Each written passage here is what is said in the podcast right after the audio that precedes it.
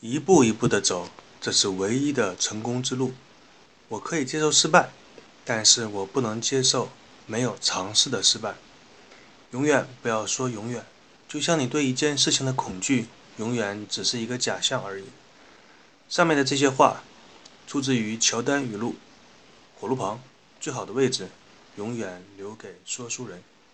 我是与大家分享故事的游戏的影子。今天和大家继续说一下乔丹的经历。乔丹在1984年到1985年的那个赛季加入了 NBA，作为新秀，他便大放光芒，很快便成为球迷和媒体的宠儿。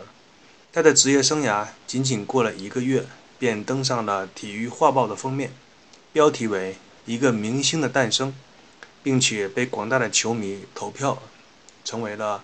全明星对赛的首发球员，作为仅仅打了一个月球赛的新秀，便获得了如此大的关注和殊荣，那么就会有爱心人士站出来对乔丹说一句：“哎呀，小伙子，你扶我起来呗，我站不起来了。”真是应了那句话呀：“木秀于林，风必摧之；堆高于岸，流必湍之；行高于人，众必非之。”这几句话可能大家经常会听到，但是说的人往往比较懒，总是不解释。万幸啊，万幸，大家还听我的节目，我可以给大家解释一下。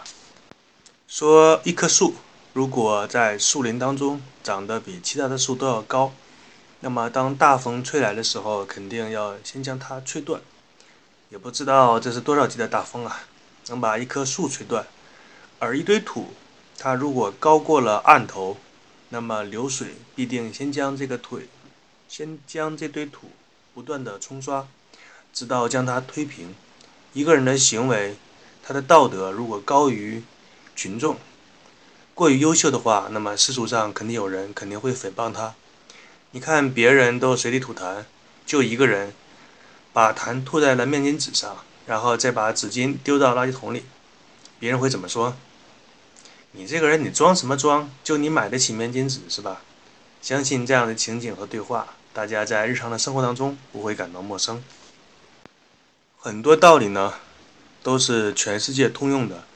不要觉得美国是这个星球上最发达的国家，你就可以免于这些烂人的迫害，不可能的。乔丹当年在参加明星队比赛的时候，底特律活塞队的明星后卫。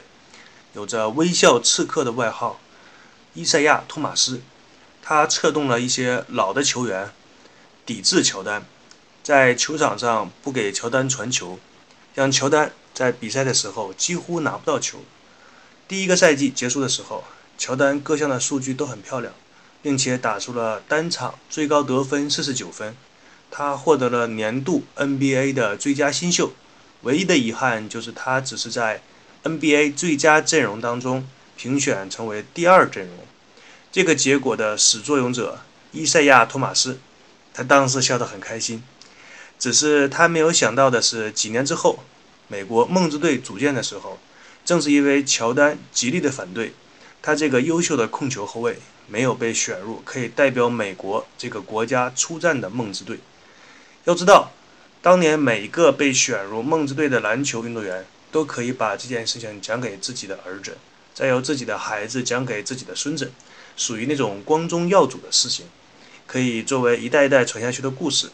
也正是由于他当年嫉妒乔丹的风头，给自己的职业生涯当中留下了永远无法抹平的遗憾。每次想起这个故事的时候，都不禁的叹息一声啊！真是那种你害人的时候，整天都觉得哎呀爽。被人害的时候才知道啊疼。乔丹在经过第一年的职业球赛洗礼之后，第二年的球风变得更加的犀利。但是常在河边走，没有不湿鞋的。他在一次扣篮落地的时候摔伤，脚部骨折，缺赛了六十四场比赛。外部的评论一致的怀疑他是否还能再飞。当乔丹痊愈归队之后，为了证证明自己还是那个乔丹。他帮助公牛队打入了季后赛，在季后赛的第一轮便面对了当时的超级强队波士顿凯尔特人队。那是，那时的队伍领军人物是有“大鸟”之称的拉里·伯德，这也是 NBA 历史上响当当的一代巨星。乔丹在这场比赛当中自己砍下了六十三分。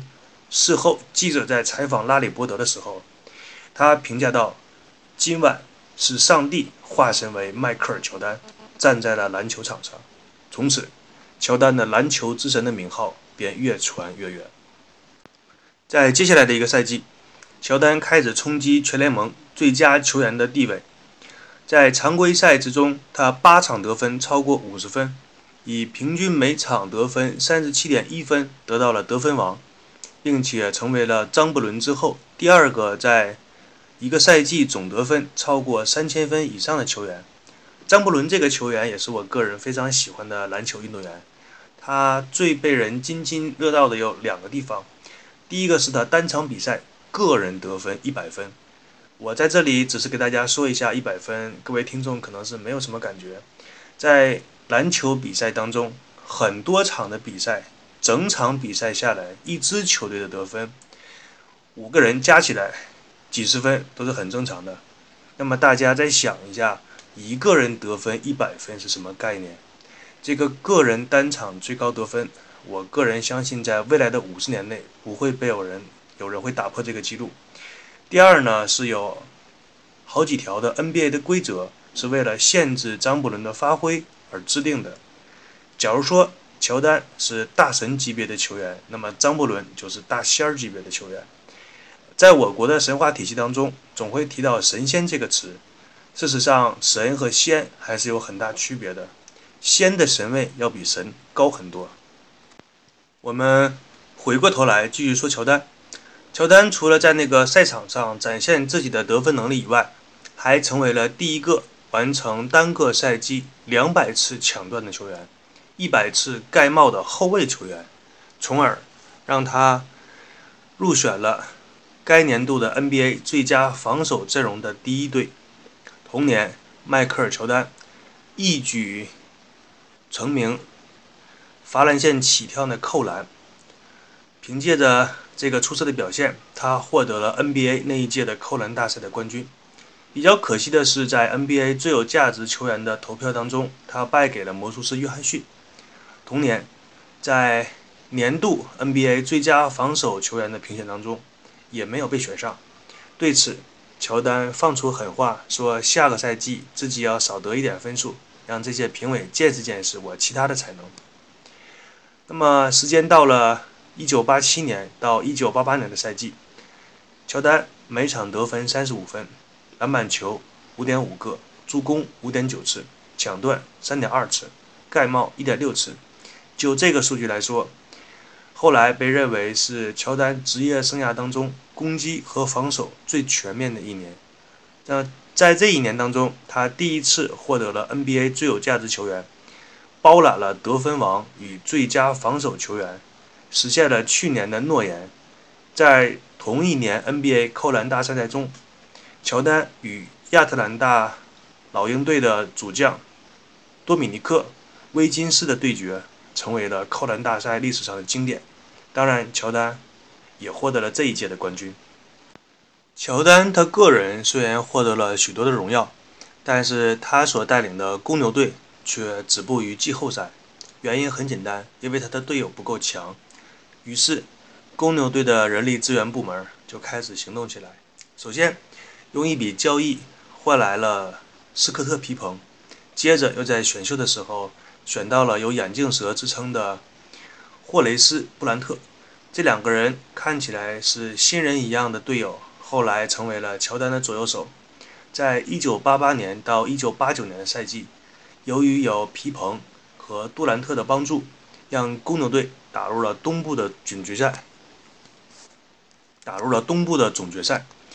但是，毕竟是刚刚组建的球队嘛，还没有磨合好。呃，球员之间的配合也不那么完善，最终还是败给了拥有“坏孩子军团”的称号的底特律的活塞队。在这个赛季当中，值得一说的是，公牛队在季后赛遭遇到骑士队的那场球，当时公牛队落后一分，比赛只剩下三秒。乔丹在接到球的时候，在右侧四十五度角三分线的位置向左前的方向突破，然后在罚篮线急停后起跳投篮。不能让人接受的事情是，乔丹在空中停留的时间，让对方封盖他的防守队员落地之后，他才将球投出并且命中，让公牛队反败为胜。这是多么夸张的空中停留时间啊！这就是当时非常著名的空中停留。乔丹以惊人的身体素质和关键时刻绝杀能力。这两项能力从此便广为被球迷所流传。到了1989年到1990年的这个赛季，公牛队的人力资源部再次发挥了自己老黄牛的精神，勤劳肯干呐，将有禅师之称的菲尔·杰克逊拉到了公牛队的旗下，成为公牛队的主教练。从这个时候开始，公牛王朝的拼图便逐渐的浮出水面。菲尔·杰克逊。这个人也是 NBA 当中的一代名帅，他也是有一些东西可以讲的。但是今天这一期我们主要讲的是乔丹，菲尔·杰克逊就在以后的期数再给大家分享吧。由于有新的主教练的到来，所以整个公牛队的打法便开始转换，球队也是面临再次的磨合。所以这个赛季公牛队再次打到了东部的决赛，然后又再一次被活塞队所击败。不过这个时候，公牛队已经不是乔丹一个人的球队了。随着乔丹个人的篮球智商的提升，另一方面也是其他球员的成长，渐渐展露出一个整个球队的力量。这里给大家大致解释一下，什么叫做篮球智商。由于这个概念涉及到心理学和人类的行为学，所以我只简单的给大家介绍一下。举个例子。如果一个球员的篮球智商比较低，比如说早期的费城七十六人的艾伦·艾弗森，如果我没有记错的话，他本人有一次的比赛当中，个人出手的次数超过整个球队出手次数的百分之五十，也就是说，这支球队在比赛的多一半的出手次数都是他一个人投出的。国外的体育评论员曾经幽默地解说。他说：“这场比赛七十六人能不能赢，要看艾弗森个人的心情。他发挥的好就赢，发挥的不好就输。他一个人就是一支球队。由于他突破的时候速度过快，多次个人突破表演，导致了浑身上下几乎全都是伤病。而队中其他四人表现出一副无所事事的样子。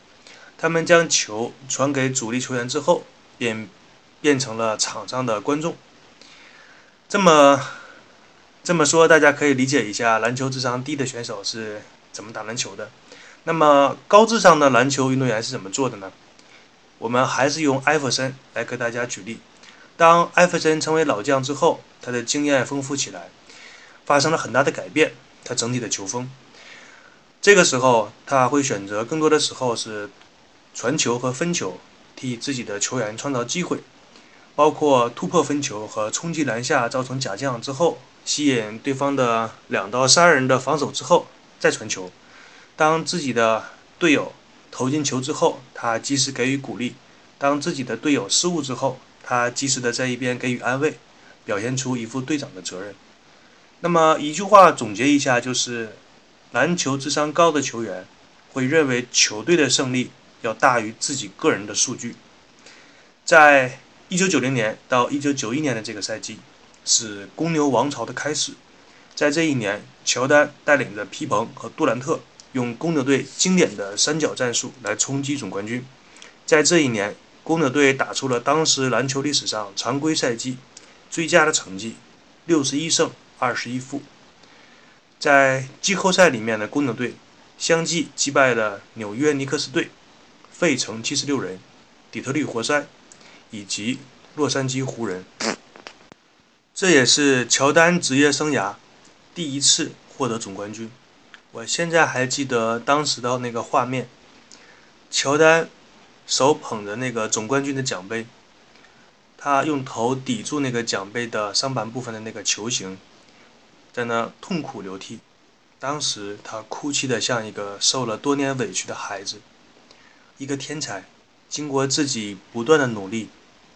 过了这么多年，终于得到了他想要的结果。在做这一期节目的时候，我又去看了一下那个视频，看到乔丹当时哭泣的样子，实在是没忍住，就又一次的送给了他掌声。那么这一期的节目呢，就与大家分享到这里。我是与大家分享故事的游戏的影子。如果大家还算喜欢我的节目，欢迎大家来关注、订阅、评论、分享我的节目。谢谢大家，祝大家身体健康。